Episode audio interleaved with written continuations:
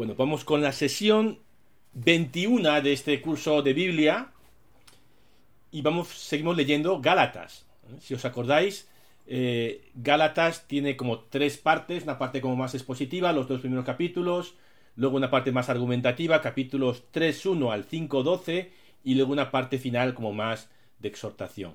Estamos en la parte argumentativa que la hemos dividido en dos trozos. La semana pasada vimos del 3.1 hasta el final del capítulo tercero y hoy vamos a ver la segunda parte del 4.1 al 5.12. Y terminamos ya la, argumentación de esta importante carta de San Pablo. Empezamos a leer en 4.1. Digo además que mientras el heredero es menor de edad, en nada se diferencia de un esclavo siendo como es dueño de todo, sino que está bajo tutores y administradores hasta la fecha fijada por su padre. Lo mismo nosotros, cuando éramos menores de edad, estábamos esclavizados bajo los elementos del mundo. Mas cuando llegó la plenitud del tiempo, envió Dios a su Hijo, nacido de mujer, nacido bajo la ley, para rescatar a los que estaban bajo la ley, para que recibiéramos la adopción filial. Cierro comillas. Pablo continúa con esa reflexión. ¿Os acordáis del pedagogo la semana pasada? El esclavo que lleva el niño de la casa a la escuela. Y, Padre, y, sigue con esa idea, ¿no? De que, bueno, hemos sido menores de edad. Y cuando eres menor de edad, pues eres dependiente, no te distingues mucho en eso de un esclavo pero ahora somos adultos gracias a que, a que Dios envió a su Hijo, nacido de mujer, nacido bajo la ley. Nacido de mujer lo único que quiere decir es que era un ser humano. Y nacido bajo la ley lo que quiere decir es que era judío. ¿Mm? O sea que Jesucristo inaugura un tiempo nuevo que coincide con nuestra, nuestro acceso a la mayoría de edad. Y cuando éramos menores y éramos dependientes, ¿a qué estábamos sometidos? En el versículo 3 Pablo dice, Cuando éramos menores de edad estábamos esclavizados bajo los elementos del mundo. Esta es una referencia al pasado pagano de los Gálatas. Los Gálatas eran pagan, politeístas, paganos, y en el lenguaje de la Biblia, idólatras. adoraban a los ídolos. Los elementos del mundo, esclavizados bajo los elementos del mundo. ¿Qué son los elementos del mundo? Pues las fuerzas básicas de la naturaleza y de la sociedad. Los, en la antigüedad, la gente que adoraba a los ídolos, de forma explícita, adoraba a estos principios, ¿no? Por ejemplo, si tú querías tener una buena cosecha de trigo, ¿qué hacías? Llevar una ofrenda a la diosa Cibeles, que es la diosa, la diosa de los cereales. Si tú ibas a hacer un viaje por mar, ¿qué hacías? Ir a llevar una ofrenda al dios Neptuno, que es el dios del mar. ¿no? Porque Neptuno controla los mares y Cibeles controla el crecimiento de los cereales. No tiene nada que ver, aunque nos parezca increíble, con el Real Madrid y el Atlético. Bien, pues el, el Pablo dice, cuando erais menores de edad estabais esclavizados a estas fuerzas que adorabais en forma de ídolos. La adoración de los ídolos puede parecernos como algo folclórico e inocente, pero lo que entrañaba era un reconocimiento de que estas fuerzas gobernaban el mundo y que había que llevarse bien con ellas. Por ejemplo, cuando uno ofrecía un sacrificio a un templo dedicado a Roma o a un emperador, lo que estaba diciendo es el poder del imperio es lo último es inapelable. Hoy nadie o casi nadie practica la idolatría de manera explícita, de esta manera así ritual, pero quizás muchos comportamientos y formas de entender la vida reflejen convicciones idólatras. Porque en el fondo idolatría es vivir creyendo que estamos determinados por ciertas fuerzas naturales o sociales.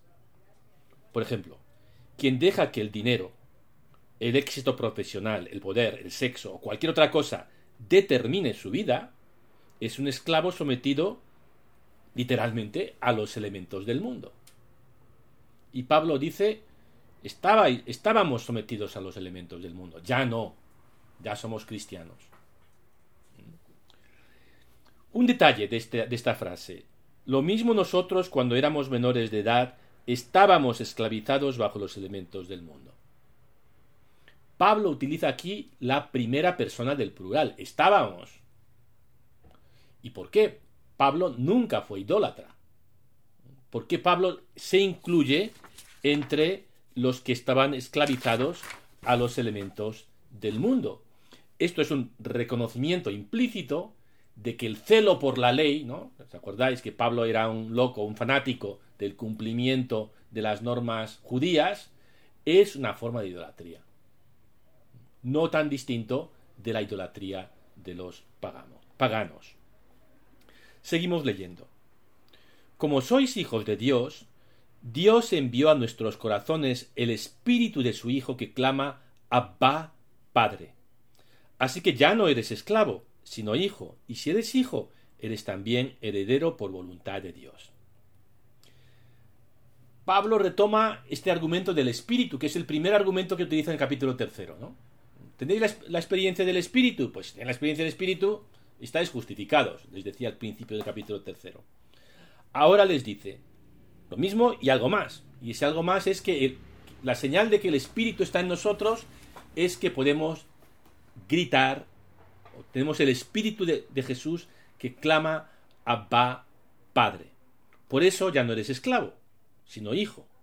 Y si eres hijo, eres heredero. ¿Mm? Eh, ser cristiano es que el Espíritu Santo te hace compartir la misma experiencia que, Dios que Jesús tenía con su Padre. Jesús vivía una relación intensa con Dios y Dios le decía, tú eres mi hijo en ti me deleito. Jesús comparte con nosotros esta experiencia, ¿no? Y esta experiencia es fundamental para cualquiera, pero especialmente para quien no ha tenido esa experiencia. Quien no ha tenido la fortuna de tener un padre, una madre, un adulto que dijera, tú eres mi hijo, tú eres especial, te amo un montón, eres un absoluto para mí. Jesús comparte con nosotros eso que vivía con Dios, esa confianza que vivía con Dios, ¿no? Y por eso, aunque hayamos tenido o no tenido esa experiencia humana, podemos vivirla en Jesús. Y por eso podemos decir en la oración Abba Padre. Decirle a Dios Abba Padre no es decir eh, pensar que Dios es como mi Padre, sino ese Padre que yo necesito. Y, y, y aquí Pablo es de los poquísimos textos en el Nuevo Testamento donde tenemos una palabra en arameo. Es decir, palabra de Jesús en versión original. Abba es padre, en vocativo, en, en arameo. Y Jesús, cuando se dirigía en oración a Dios, decía Abba. Y también los cristianos, porque el Espíritu está en nosotros, podemos decir Abba, Padre cuando nos relacionamos con Dios. Seguimos leyendo. Pero en otro tiempo, cuando no conocíais a Dios, erais esclavos de seres que en realidad no son dioses. Mas ahora que habéis conocido a Dios, o mejor dicho, que Dios os ha conocido, ¿cómo os volvéis de nuevo a esos elementos sin eficacia ni contenido? ¿Queréis volver a ser esclavos como antes? Observáis días, meses, estaciones y años. Me hacéis temer que mis fatigas por vosotros hayan sido en vano.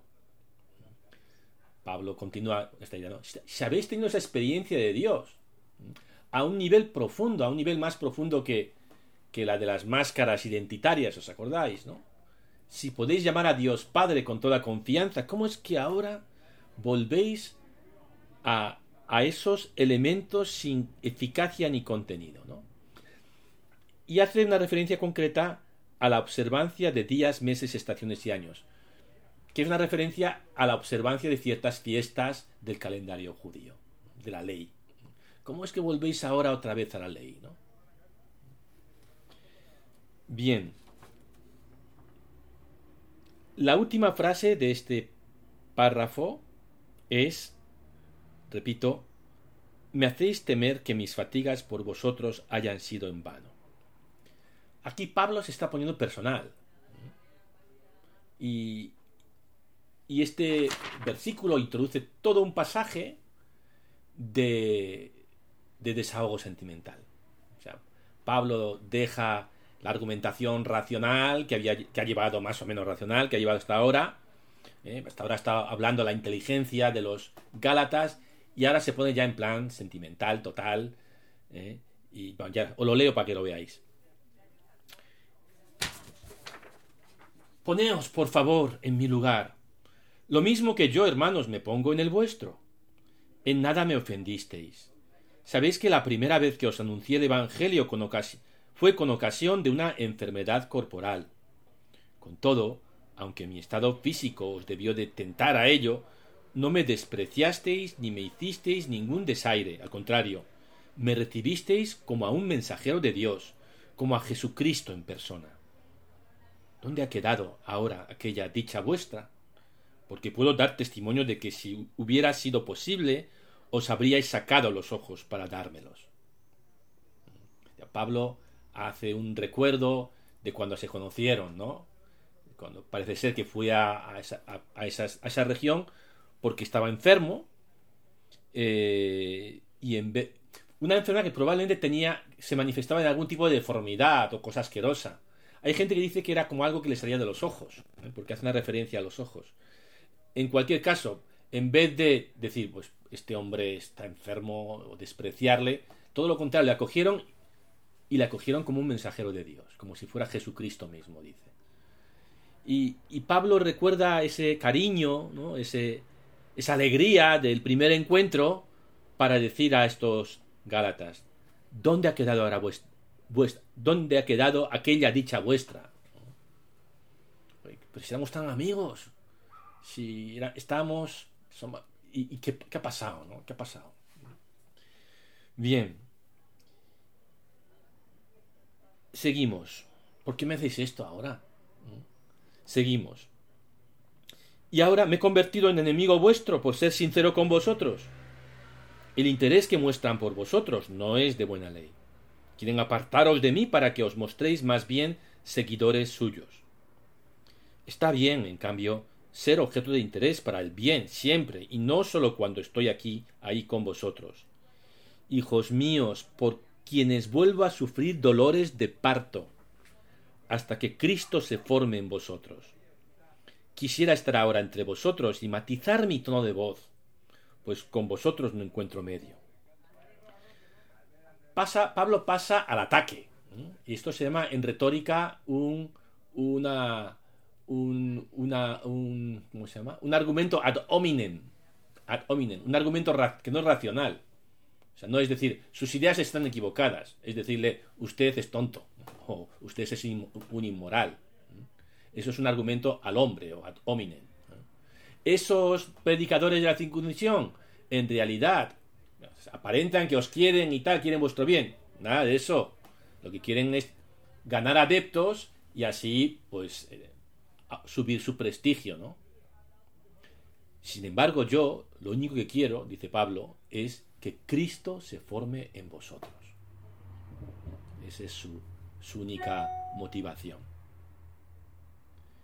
Bien. sigo leyendo.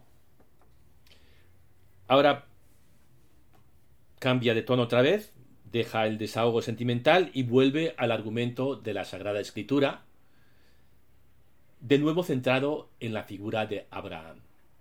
Leo. Decidme vosotros, los que queréis someteros a la ley. ¿No oís lo que dice la ley? porque está escrito que Abraham tuvo dos hijos, uno de la esclava y otro de la libre. Pero el hijo de la esclava nació según la carne, y el de la libre en virtud de una promesa.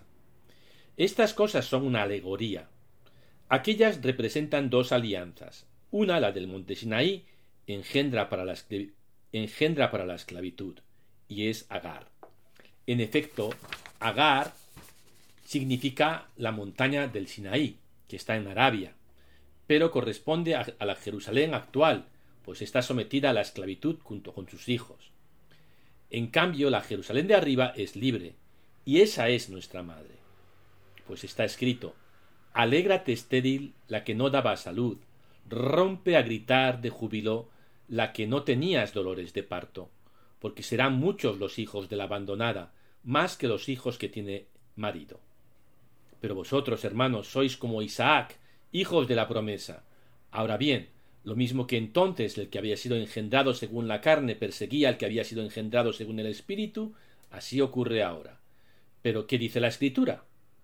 Expulsa a la esclava y a su hijo, porque no heredará el hijo de la esclava con el hijo de la libre.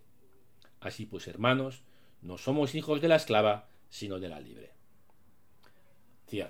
Pablo regresa al libro del Génesis, a la historia de Abraham, de una manera, hombre, si yo fuera de los enemigos de Pablo, diría, Pablo, te ha pasado. me, parece muy arbitraria esta, esta exégesis que haces, ¿no? Bueno, pero es lo que hace Pablo. Dice, bueno, hay, eh, recuerda la historia de Abraham. Abraham tuvo dos hijos. La historia de Abraham, si os acordáis, Dios le promete un montón de, hijos y tal, pero su mujer Sara, pues no es estéril y no le da hijos. Y en un momento de desesperación, el hombre o el matrimonio decide que, bueno, pues que, Abraham se cueste con la esclava, que se llama Agar, y así tenga descendencia, por lo menos. Y así nace Ismael. Eh, ya cuando son viejísimos y tal, Dios hace un milagro, Sara se queda embarazada y nace Isaac. Y Sara le dice a, su marido eh, que no, el hijo, la esclava y el hijo fuera. Y, bueno, pues así es, esa es la historia que cuenta el libro de Génesis, ¿no? Y Pablo utiliza esto como una alegoría. Dice, bueno, el, hijo según la carne es Ismael. Y el hijo según la promesa es Isaac. Y aquellos que abogan por las obras de la ley son hijos de Agar y de Ismael. Mientras que los que creemos, que somos justificados por la fe, somos hijos de, de Sara y de su hijo eh, Isaac. Y la promesa no pasó a Ismael, la promesa pasó a Isaac. Así que nosotros somos los verdaderos hijos de Abraham. Este es el argumento. Los verdaderos hijos de Abraham no son los judíos por raza. Los verdaderos hijos de la promesa de Abraham, los judíos por raza tienen el Sinaí, la ley, la Torá, y tienen la Jerusalén física, la capital, que todavía estaba en pie. Los que creemos en Cristo tenemos la Jerusalén celeste, es decir, el reino de Dios y la promesa hecha a Abraham se va a cumplir en nosotros, no en ellos. Este es el argumento de Pablo, que termina con una bomba. Y la bomba es el versículo 30. Expulsa a la esclava y a su hijo, porque no heredará el hijo de la esclava con el hijo de la libre. Esto metafóricamente lo que quiere decir es, esos que están molestando, diciendo que hay que circuncidarse, fuera, expulsados, excomulgados, anatema, ¿no? que es lo que dijo al principio. Es un decreto de expulsión del bando que se opone a Pablo, del bando que aboga por las obras de la ley. El capítulo 5, versículo 1, en realidad eh, pertenece a la sección anterior, aunque hayamos iniciado un capítulo nuevo. Y dice así, Para la libertad nos ha liberado Cristo.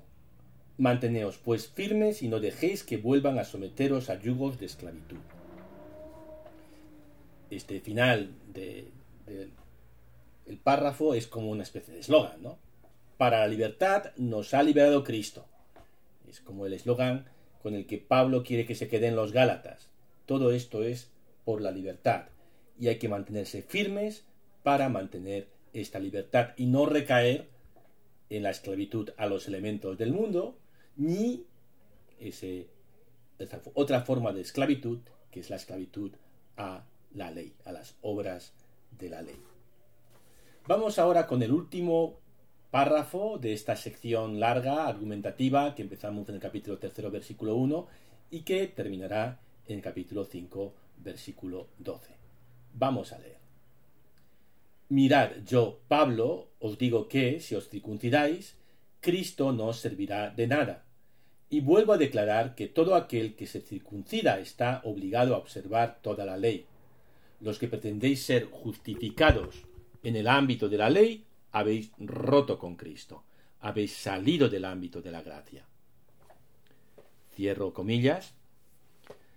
Aunque la palabra circuncisión había aparecido antes en la carta y todos los lectores de la carta sabían que era el problema concreto que le preocupaba a Pablo, Pablo ha preferido tratar la crisis en Galacia bajo el epígrafe obras de la ley. De este modo tenía como más margen para argumentar la cuestión de fondo, que no es sólo la circuncisión, es que la circuncisión es una manifestación de quererse justificar por las obras de la ley y no por la fe. Así que, eh, ya que ahora que estamos llegando al final de, la sección argumentativa, ahora Pablo va a poner los puntos sobre las IES y a llamar a las cosas más por su nombre concreto, ¿no? va a concretar eh, la conclusión de qué significa lo que está diciendo ahora sobre las obras de la. Y la conclusión es que no os circuncidéis, que como os circuncidéis, rompéis con Cristo. Elegid vosotros entre obras de la ley y fe, entre circuncisión y cristianismo, fe en Cristo. Es lo que les dice. Y eh, continúa con estas palabras preciosas.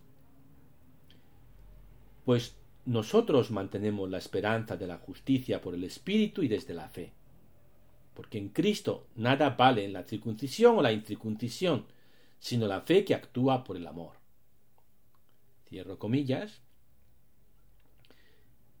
Esa fe que se contrapone a las obras de la ley. Y decíamos que una forma de interpretar las obras de la ley es eh, las, las identidades, ¿no? las máscaras que nos ponemos socialmente. Conectamos con Cristo a un nivel más profundo que las obras de la ley. Y esa conexión con Cristo que llamamos fe es una fuente inagotable de energía que nos transforma. Si la fe es fe, se notará en que actúa por el amor. O sea, la fe no es una nueva identidad o, una, nueva etiqueta. La fe es una conexión con Dios a través de Cristo que me transforma, que me llena de energía y esa energía se va a notar en qué? En que amo. En que soy libre para amar. Porque ya no estoy sometido ni a las fuerzas elementales del mundo, ni estoy sometido al cumplimiento eh, para mantener mi buena apariencia religiosa. No. Cristo ha conectado conmigo a un nivel más profundo. Y por eso puedo amar. Soy libre para amar. Y la fe se nota que actúa, que es fe, cuando actúa por amor. Por supuesto que este amor no excluye ni el esfuerzo ni la disciplina. Pablo nunca, que, nunca ha hablado contra la disciplina que exige el amor o contra, o contra eh, el esfuerzo que, a veces se nos pide para, para amar. Pablo, cuando dice que nos justificamos por la fe y no por las obras de la ley, nunca ha querido decir un no al esfuerzo moral o la disciplina para, llegar a ser una persona verdaderamente íntegra y, libre. Todo lo contrario, manteneros firmes en la libertad, ¿no? Y eso requiere un esfuerzo. Y a veces, a veces no, siempre, una disciplina, porque el amor, pero es una disciplina que nace de la confianza, de la fe que se abre camino, que es como un río de energía que desemboca en el amor, desemboca en actos de amor. Bien, terminamos con las últimas palabras de esta sección exhortativa, ya tan larga. Leo. Estabais corriendo bien. ¿Quién os cerró el paso para que no obedecieseis a la verdad? Tal persuasión no procede del que os llama. Un poco de levadura hace fermentar toda la masa. En relación con vosotros, yo confío en que el Señor hará que no penséis de otro modo. Ahora bien, el que os alborota, sea quien sea, cargará con su condena. Por mi parte, hermanos, si es verdad que continúo predicando la circuncisión, ¿por qué siguen persiguiéndome? El escándalo de la cruz ha quedado anulado. Ojalá se mutilasen los que os soliviantan. Cierro comillas, y con esta expresión de dudoso gusto termina la argumentación, la sección argumentativa de la carta a los Gálatas. Pregunta. ¿Qué experiencia tienes tú mismo, o has visto en otros, de una fe que actúa por amor? ¿Qué entiendes tú por fe que actúa por amor? Y más que qué entiendes tú, ¿qué experiencia tienes tú de una fe que actúa por amor?